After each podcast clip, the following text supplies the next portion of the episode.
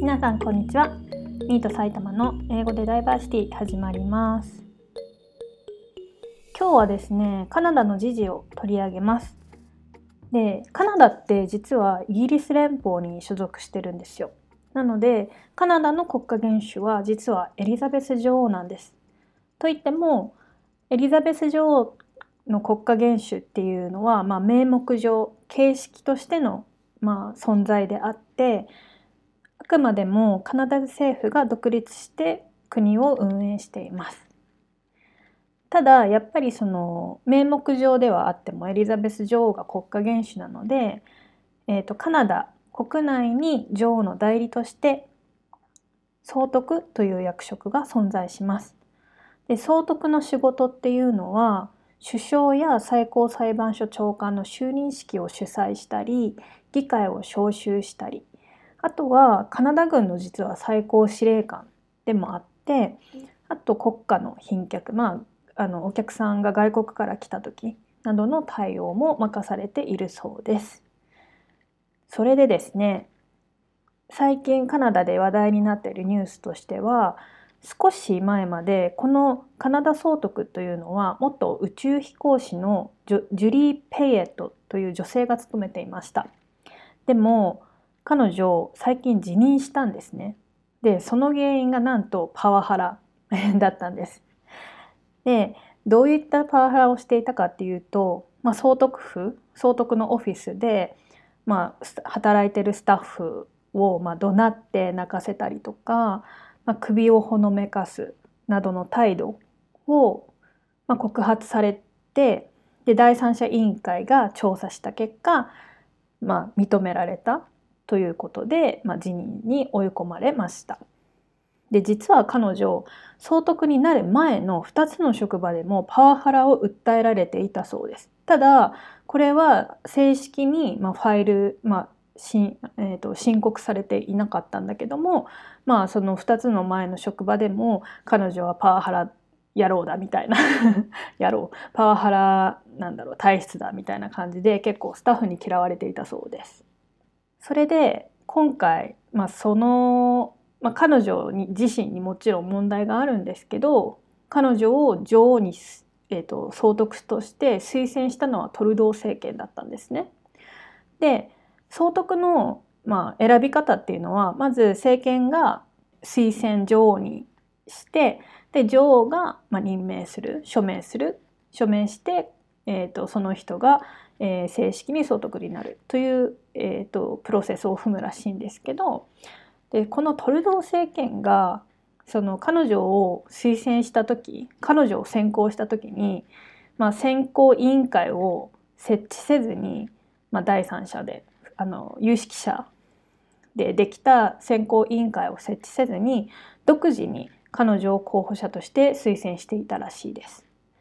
で2つの職場でも、まあ、正式には申告されてなかったけどももうそういう噂は明らかにあったらしいんですね彼女がパワハラ気質だと。でそれを見逃したトレドー政権で彼らのこの政権の任命過程のがすごく不明瞭だったこととか彼女の身辺調査が不足していたこととかを、えーと、新聞社のグローブメールの社説で責任追及をしている記事があったのでそれを今回は取り上げたいと思います。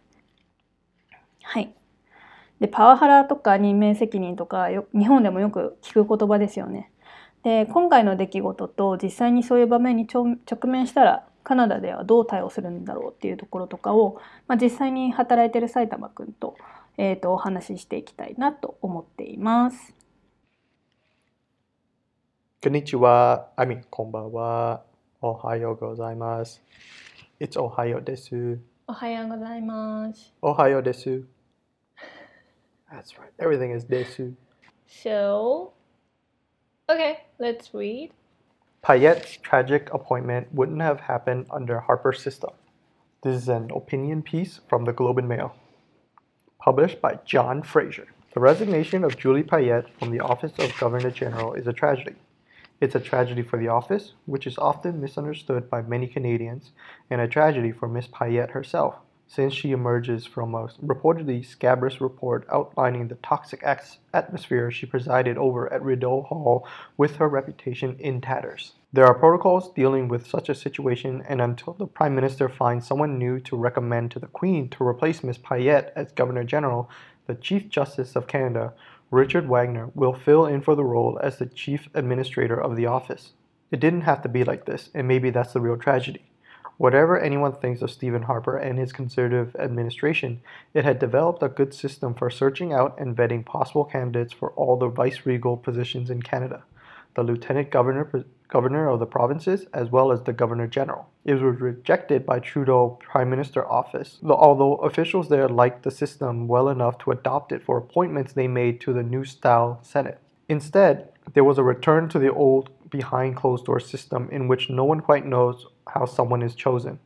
When that doesn't work, everyone suffers. The nominated but unprepared innocent who gets picked, the PM when it blows up in his face, and most of all, the country itself. Under the evolved Westminster style system of governance in Canada, the Governor General is officially appointed by the Sovereign upon the recommendation of her Canadian Prime Minister.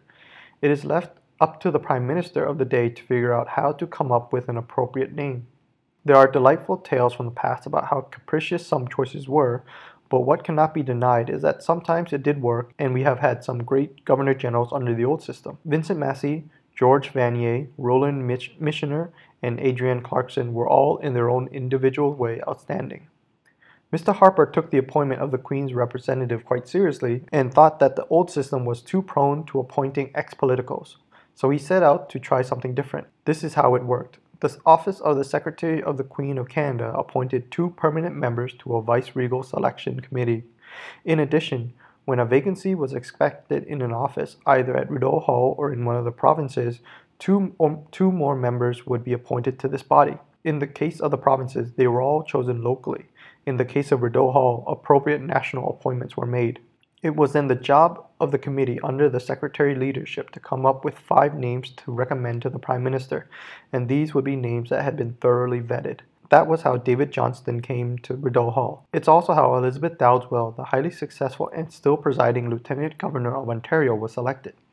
The process allowed members of the committee to travel the province or country to visit schools and institutions, service clubs and churches, business centers and charitable institutions.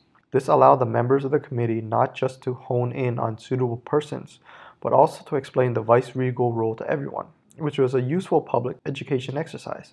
I was on the Ontario committee and remember vividly disappointing a junior high school crowd when I had to explain that the Prime Minister couldn't really recommend Tim Horton to the post because one of the requirement of the post was that the office holder be alive. It had nothing, however, to do with free donuts on the Queen's birthday. It is understand how attractive the thought of appointing Miss Payette as Governor General would have seemed at the time. All the publicly available information was excellent. She was bright, she's a star thanks to her journeys to outer space, and she's a francophone.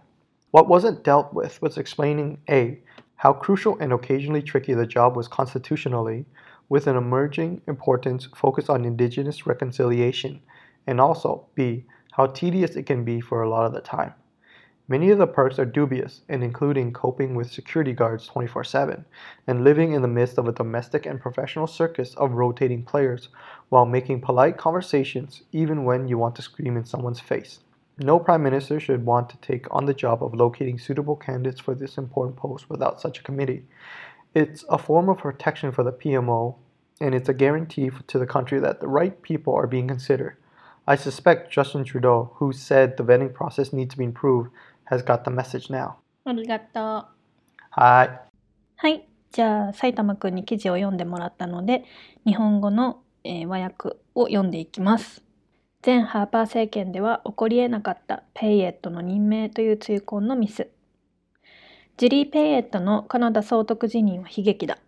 国民に誤解されがちな総督府にとって悲劇だし、ペイエット氏が管理するリドホールに漂う良くない空気を物語る報道が彼女の評判をズタズタにし、本人にとっても悲劇だ。首相がペイエット氏に代わる新しい総督を女王に推薦するまで、カナダ最高裁判所長官のリチャード・ワグナー氏がカナダ総督府で国の管理責任者として代理を務める。本来ならこんなことは起こるはずではなかった。そこが今回の一連の出来事で最大の悲劇かもしれない。スティーブン・ハーパーとその保守政権について国民がどう思おうと。前政権はカナダ総督と各州に置かれる副総督の候補者選定と調査のための真っ当な仕組みを築き上げたのは確かなのだ。この仕組みは新しい元老院議員の任命方法にも適用されたほど官邸職員に受け入れられていたにもかかわらずトルドー政権により拒否された。代わりに水面下でどのように選ばれたのか誰にもわからないまま決められるという古い仕組みに逆戻りした。この仕組みがうまくいかないと準備が整わないまま任命された候補者自身や国全体に影響を及ぼし首相の顔に泥を塗ることにもなるイギリス議会風のカナダ政治において総督はカナダ首相により推薦され国家元首によって正式に任命される同候補者を選定するかは現役の首相に一任されている。かつて村のある選定があったものの古い仕組みでも素晴らしい総督が選ばれることもあった。ヴィンセント・マッセイやジョージュ・バエニ、ローランド・ミッチナー、エイドリアン・クラークソンはそれぞれがあらゆる意味で優秀だった。ハーパー氏は女王代理の任命に真剣に取り組み、古い仕組みは元政治家を任命する傾向が強いとして別の方法を採用した。以下がその仕組みだ。まず、カナダの女王秘書官邸が総督選定委員会の終身委員2名を任命する。それに加えて、委員会に血縁が出た時、総督府といずれかの州から追加で2名が委員として任命される。州の場合、地元から候補者は選定され、総督府の場合、適切に国選の任命が行われる。その後、女王秘書官がリーダーとなり、委員会は候補者5名を選定し、首相に推薦する。この5名は候補者として選定される前にくまなく調査される。こうしてデイビッド・ジョンストンは総督になったのだ。また、総督として評価され、今でもオンタリオ州の副総督として務めるエリザベス・ダウズウェルも同じ方法で選定された。この調査過程で委員会の委員は州や国外に出張し、調査の一環として教育機関や公共機関、社会奉仕団体、教会、ビジネスセンター、慈善団体などを訪問できる。こうすることで適切な候補者を絞り込むだけではなく、委員会が総督の役割を一般市民に説明する機会ともなり、国民への啓蒙という一面にもなっていた。著者はオンタリオ州副総督選定委員会の委員だったが、増命であることという任命上限が理由で、首相が女王にティム・ホートを推薦することはできないと説明する羽目になり、中学生をがっかりさせてしまったことをよく覚えている。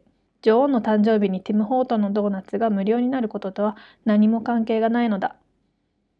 当時、ペート氏を総督として任命するのが賢明のように思えたのは理解できる。彼女に関する公の情報すべてが文句の言いようがないものだった。彼女は聡明な宇宙飛行士というまさにスターで、しかもフレンチカナディアンだ。きちんと対処されていなかったのは、1、先住民との和解政策に焦点を当てるという新しい重要な役割があり、憲法上どれほど重要で扱いにくい役職なのか。また、2、そういった役割が大体つまらないものになり得るという説明だ。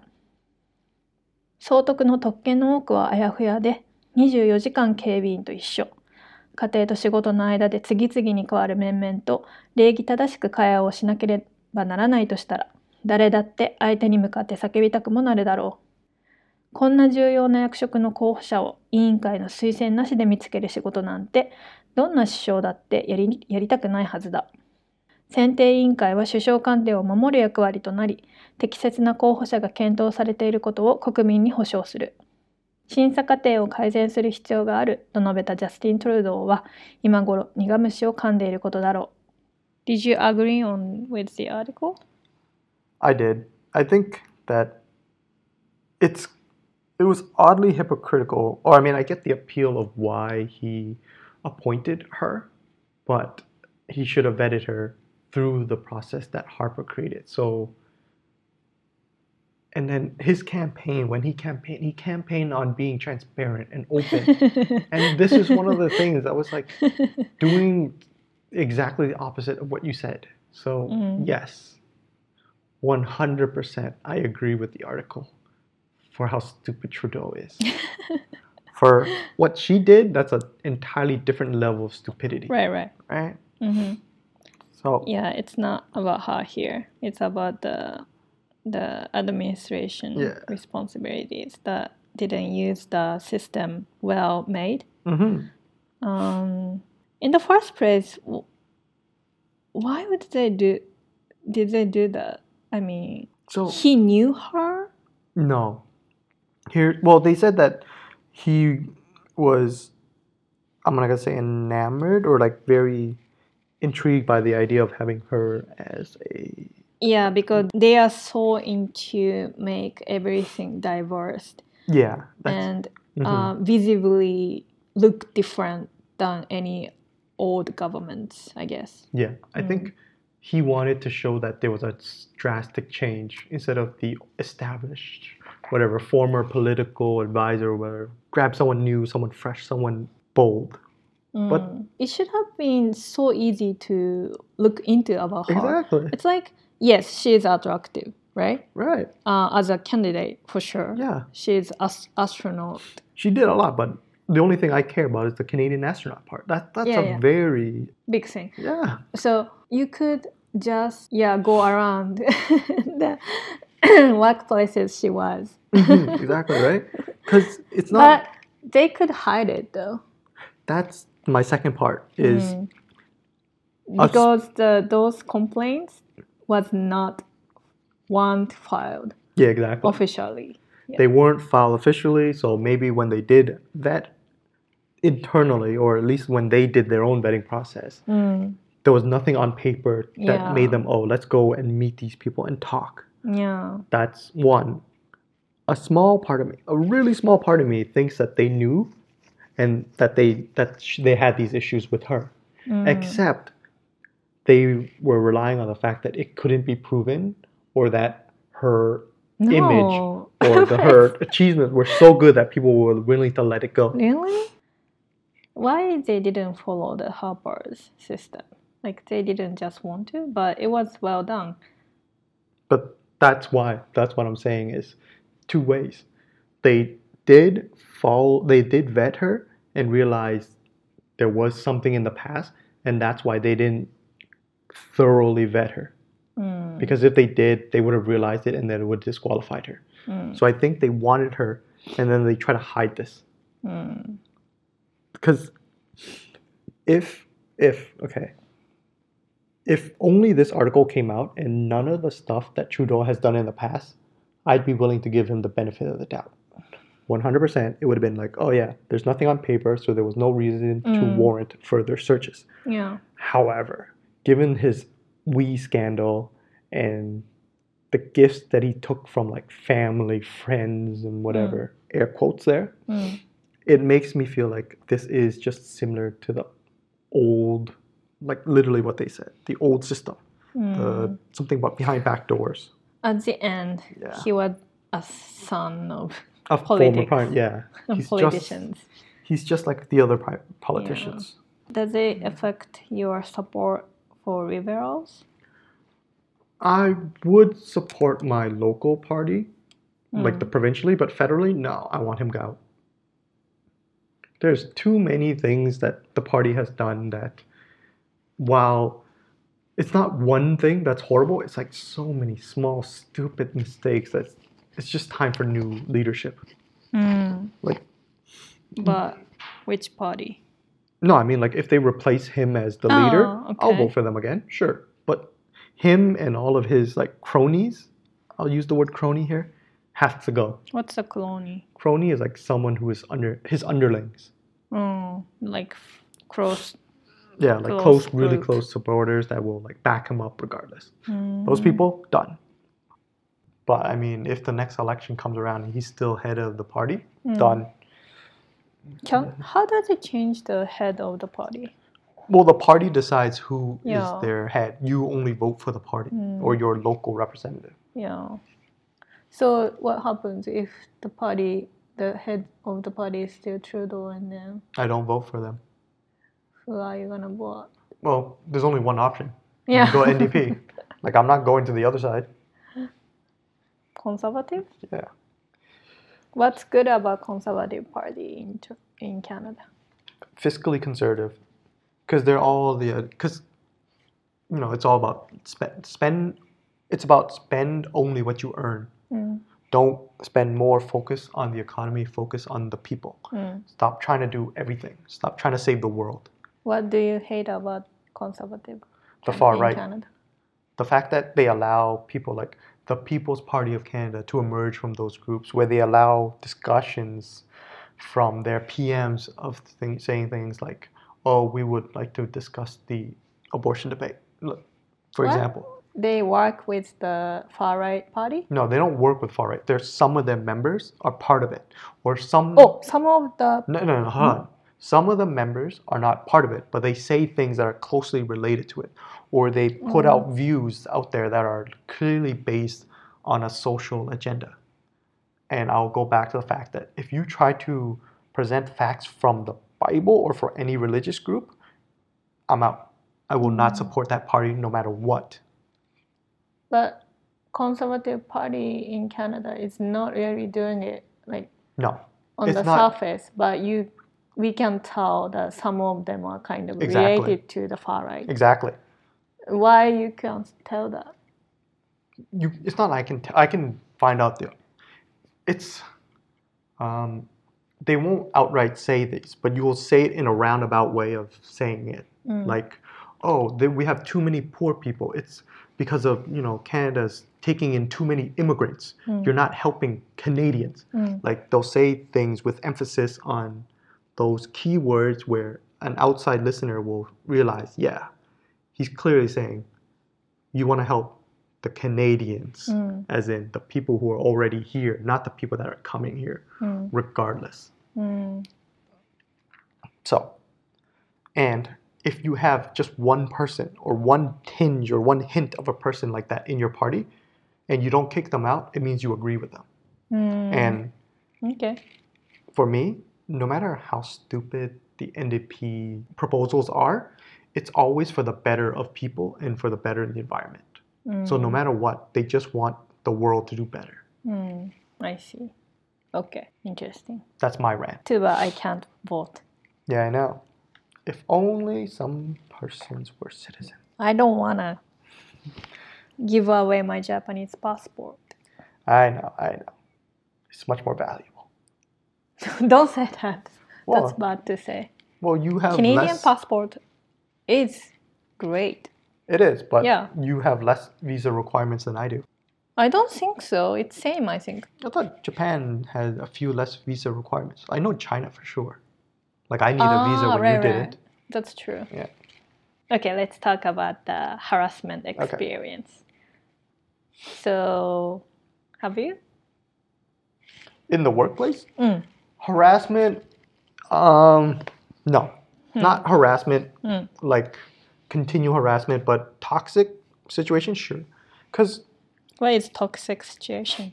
okay, so everyone's going to define toxic for themselves. For me, toxic is just in a scenario where you're not, you're more, you're being more discouraged and punished rather than corrected.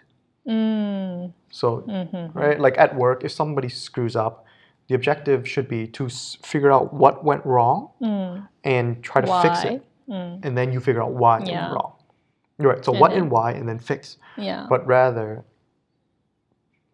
the emphasis here is always, or at least in my past, the Mm. emphasis was always here's what went wrong, here are the consequences that you created. Mm. We'll fix it. You're you're removed from the situation because you you you you caused the mistake, so Mm. we don't want you involved in the process of correcting it. That's bad. Yeah, so that that's how it was in the past, and that's what I experienced in the past. So But you didn't feel it's harassment. no, Okay, how about now? now no, I never don't have that issue because Like, how do they manage? we have rules on what not to do. So if you violate one of those rules, you report it, and that's a toxic environment. Mm. There's no things on how you should react. It's what not to do. What, So you should never. for example? well, one, you should never raise your voice. Mm. You should never point out in a group atmosphere what mm. an individual does wrong. You should always mm. focus on how the team or how the so- solution should be provided. Hmm. So you should never. Um, you should focus on positive reinforcement rather than negative reinforcement. Hmm. Oh, very good. It's totally op- it was totally opposite for my experience. From your place too, right? Yeah. like I was raised the voice Mhm. before and then also when something happens they focused on who made mistake hmm and Yeah. like kind of try to nudge it to the person who Mhm. made mistakes and then it makes such a horrible atmosphere in Yeah. the team that's where the always the management people should uh, behave Yeah. that is horrible Yeah. So I think in their mind, I guess, I don't think I know. For them, a mistake means co- lot money, loss of money.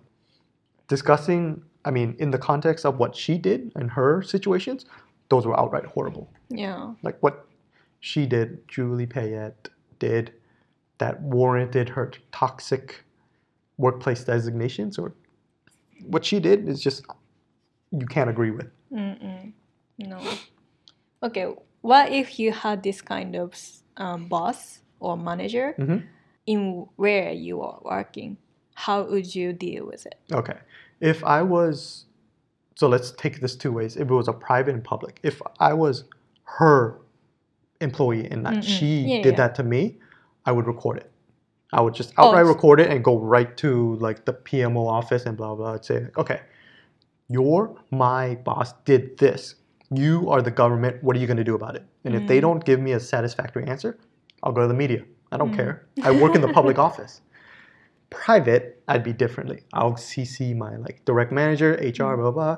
Make sure everything is recorded so that if somebody something does happen, they can't retaliate against me. Mm. Because if they do, they'll I can file saying, okay, I submitted a workplace complaint and now I'm being punished for it.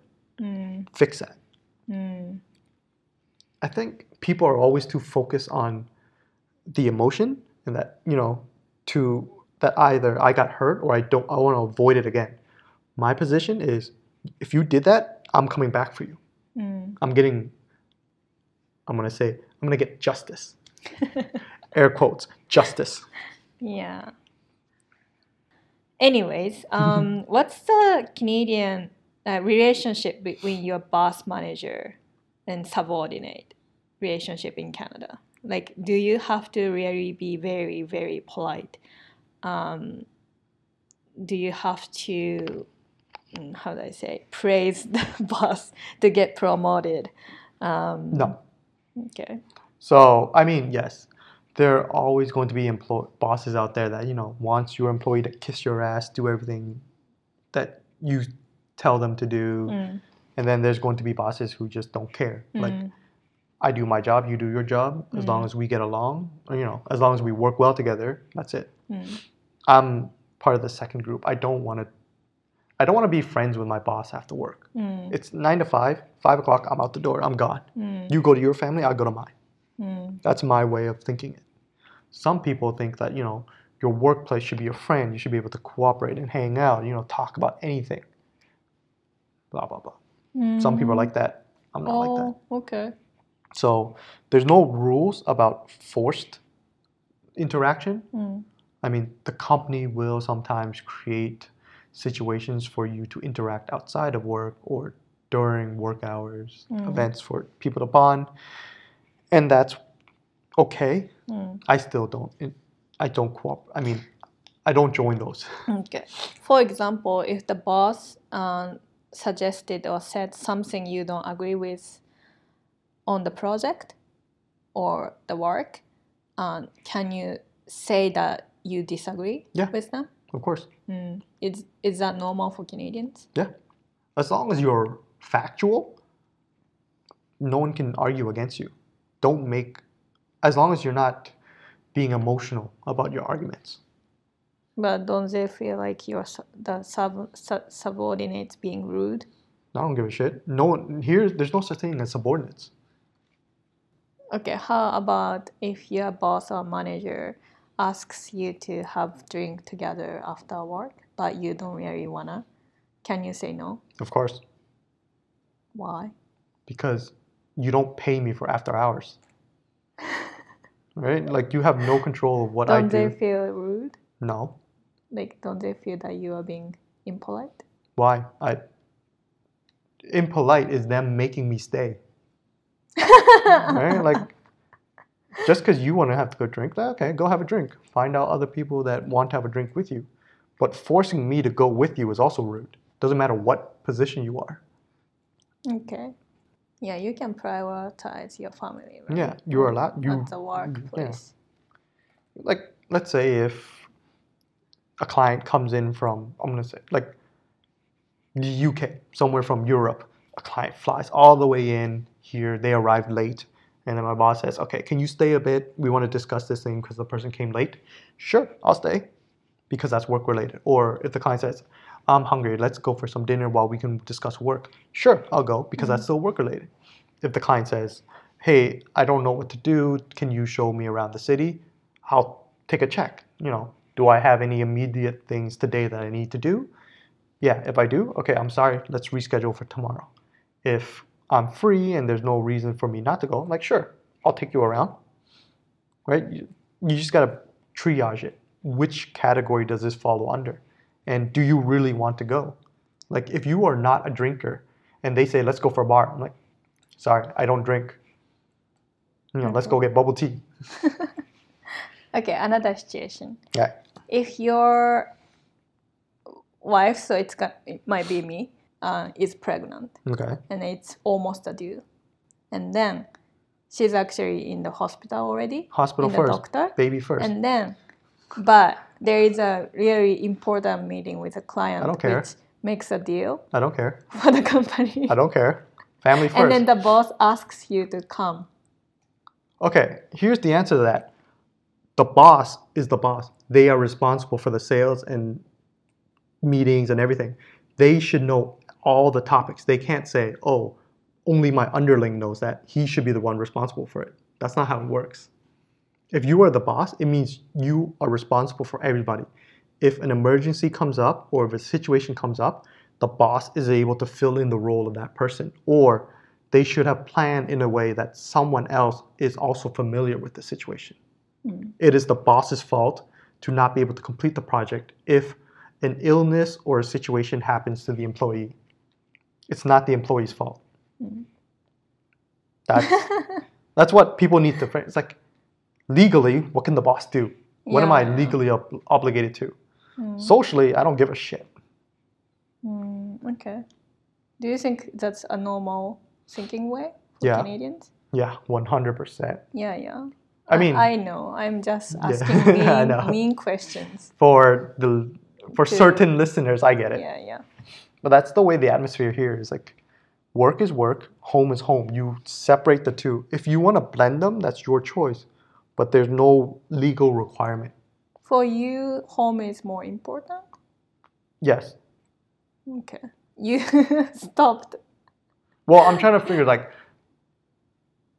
home is more important, but it doesn't mean that I'm going to ignore work for home Yeah, because yeah. sometimes, I know, I know. right? Mm. So it's always the situation. Mm. Which one does you which one is more which one needs higher priority at that moment? Mm. Okay. Hi.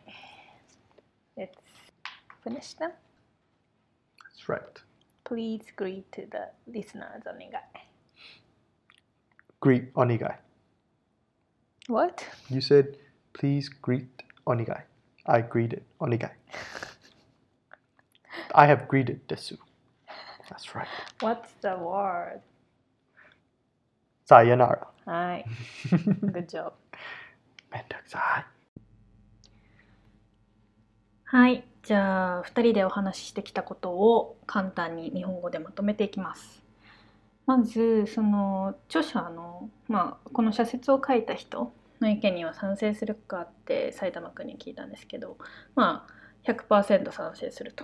で、ジュリー・ペイエットが総督として魅力的だったのは、まあ、誰が見ても納得できるような、まあ、経験の持ち主だったのでそれに関しては、まあ、同じように理解はできるけれどもハッパー前政権が作った仕組みをトレドーさんたちが使わなかったっていうのはすごく残念だしそもそも選挙活動の時に彼らってトレドーさんってそもそもあの透明性のある政府にするというふうに約束して、えっと、活動してたんですよ。なのでめっちゃがっかりトレドーめっちゃバカって言ってた言ってましたですでにある仕組みを使わなくたって少なくとも彼女の詳細調査っていうのは、まあ、できたはずだししかもそれで判明するような内容だったはずだという話をしてました。でも私が思うに例えば前の職場でハラスメントのあの訴えがあった正式には申告はされてないけれどもそういう噂とか訴えをしてる人がいたっていうのは事実ででも、まあ、もしかしたらその職場の人たちに調査をしても情報を隠す可能性もあったかもしれないと。うん、でだから例えばその書類上調査した限り書類上素晴らしい情報しかなかったとしてだそれが理由で詳細調査をしなかったのかもしれないっていうのがまずまあディフェンドするまあお話の人あのトレドー首相たちをかばうような意見がもしかもあると思うと。でも埼玉くんはすごい疑っていて もしかしたらトレドー政権の人たちに実は知ってたんじゃないのって彼女に若干問題があることただその公沙汰にはならないだろうって思ってそのす、まあ、魅力的な候補者だったからそのまま突き進めたんじゃないかなっていう話をしてました。でなんでそんな疑うのって聞いたらもうトレドーってすでに首相ってスキャンダルみたいな疑惑その献金系の疑惑とかブライブ系の疑惑彼と彼の家族に対してがあるんですね2件ほどすでに。その2015年以降首相になってから。なのでもう結構信頼してないらしいです。彼の中で。だから、まあ、今回の件も正直疑ってしまうって彼ら本当は知ってたんじゃないかなっていうふうに思って言ってました。でまあ今回の案件で、まあ、リベラルトレドー首相が率いるリベラル民主党ですね。を支持する気持ちに影響はあるって聞きました。そしたら、まあ、州政府に関しては全くないと。州政府レベルだったらリベラルをまだ支持してると。で連邦政府だったら国ですね。だったら、まあ、党首を辞めてほしいって言ってましたトルドーに。でもしトルドーが党首から退いたらえーと、今後も引き続き基本的にはリベラルを支持するつもりではあると。で次の選挙でトルドーがまだ首相首相じゃない党首のままだったらどうするって聞いたらうーん新民主党に変えるかなって言ってましたね。で新民主党っていうのは社会民主主義系の政党なんですけど結構まあパンパンチの効いた 政策であを持ってるらしいです。で、まあ、基本的に彼らは環境とか、まあ、あの人々末端まで含めて支えていこうという感じの考えですね。でではで保守はどうなのと保守系の政党、まあ、二大政党のうちの一つなんですけど、まあ、保守もいいところあるんでしょって聞いたら、まあ、保守のいいところは経済政策でとても堅実現実的なところと。で彼らは収収支のバランスをすごく見ながらまあなんだろう左派がよく言うような世界を良くするみたいな理想主義ではなくって堅実にお金を使うところがまあすごくいいところだと。ただ保守の悪いところ逆に好きじゃないところっていうのは、まあ、時々極右みたいな考えが垣間見えると。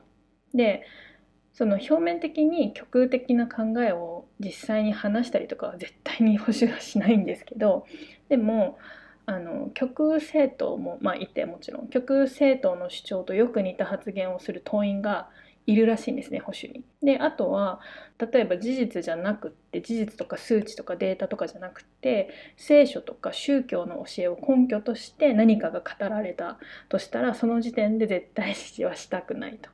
でまあそういうことが多分過去にあったんでしょうね。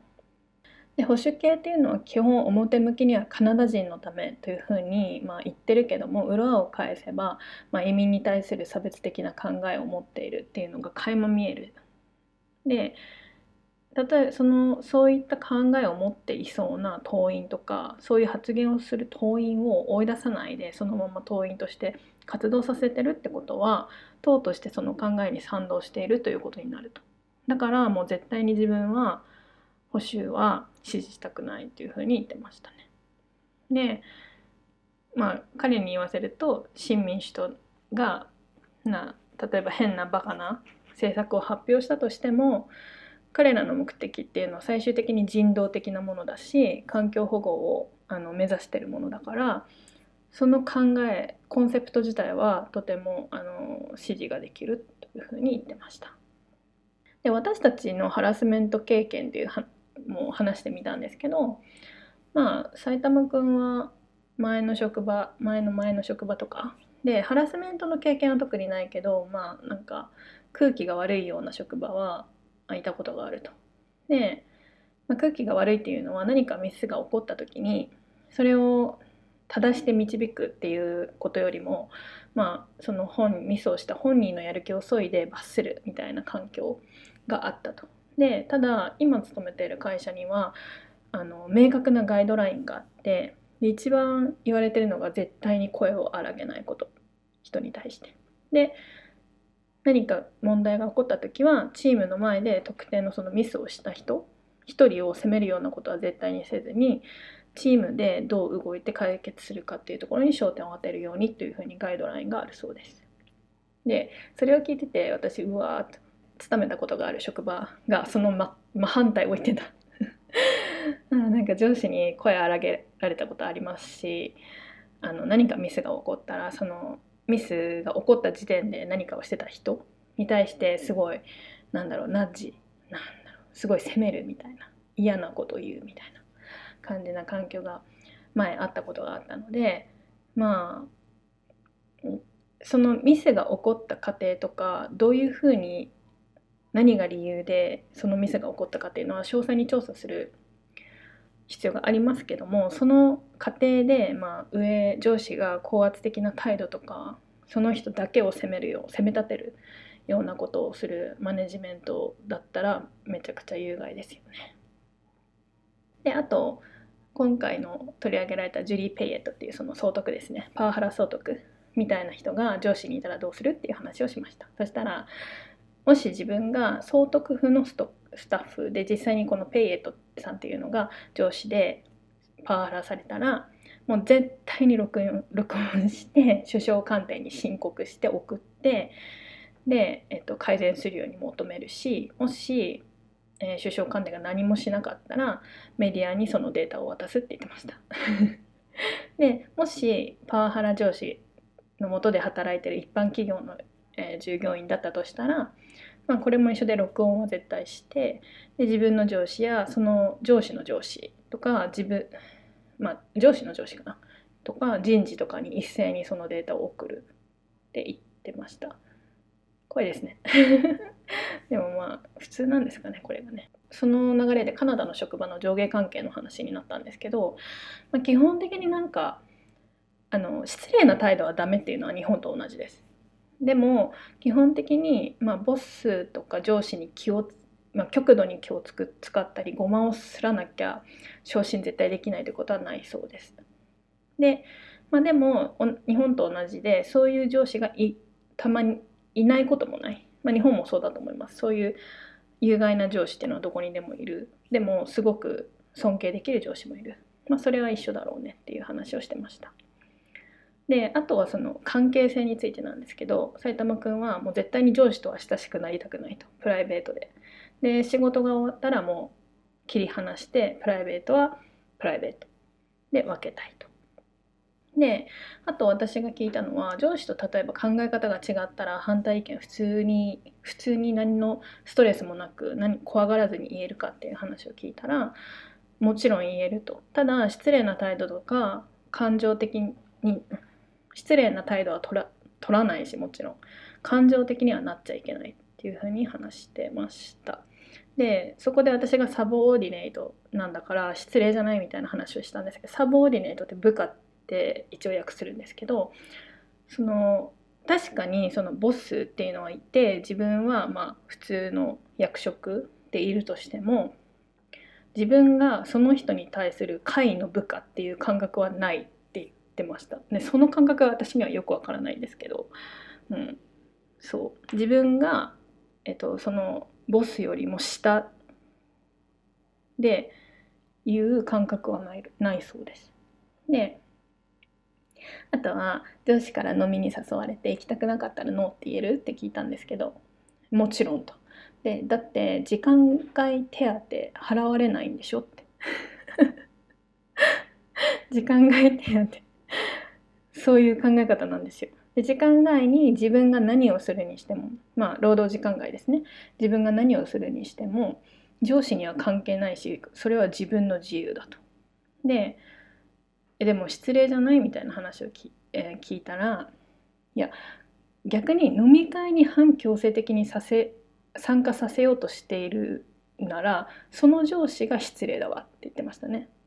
でどんな役職例え社長とかでも飲み会参加を強制させてるとしたらもう関係ない役職は関係なくただただ失礼な人だって言ってました。面白いです。でそうそう。家庭を優先するっていうのはまあよく海外に来た日本人がこっちの人たちって家庭仕事より家庭優先するってびっくりみたいな感じでよく言ってるのを見るんですけどまあでもそのなんだろうまあそれは普通確かに普通みたいです。で例えば、まあ、埼玉くんが言った状況としてシチュエーションとしては例えば海外からクライアントが来たとします。で時間外に仕事のミーティングがあると。まあそういうのだったらもちろん参加すると。仕事ですからね。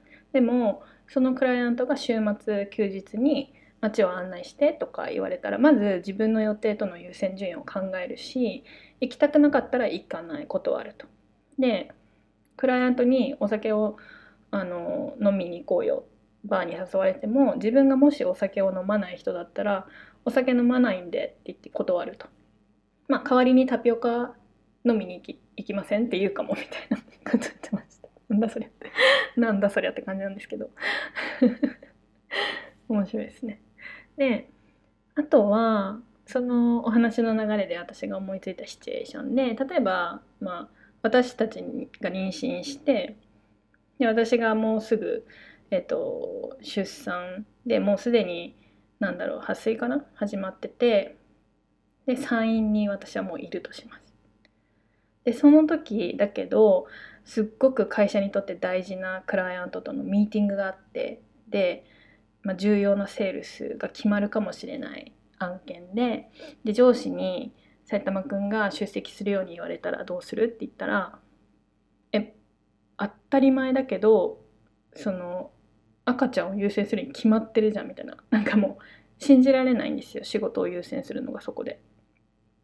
でそもそも上司の役割マネージャーの役割って管理しているチームの仕事を把握することでもし血縁が出たら責任を持って上司が埋められることに上司のまあ役割の最大のなんだろう要があるはずだと。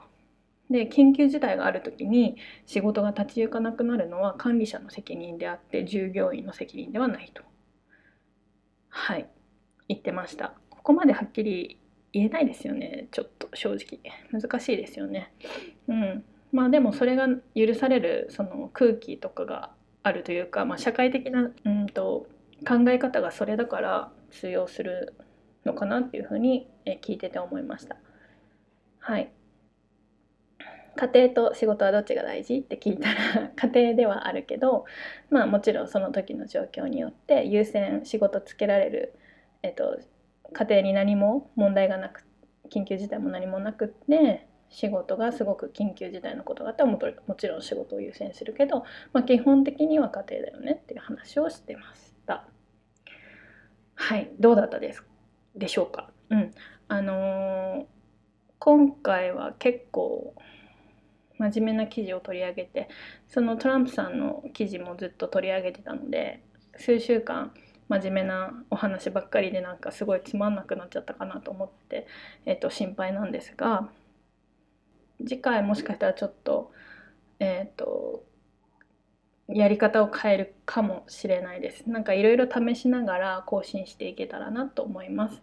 で、よかったらその概要欄に、えーと、Google フォームとかのリンクが貼ってあるので、えーと、リクエストとかコメントとか、まあ、悩み相談とか えと改善してほしいところとかあったら是非、えー、送っていただけると嬉しいです。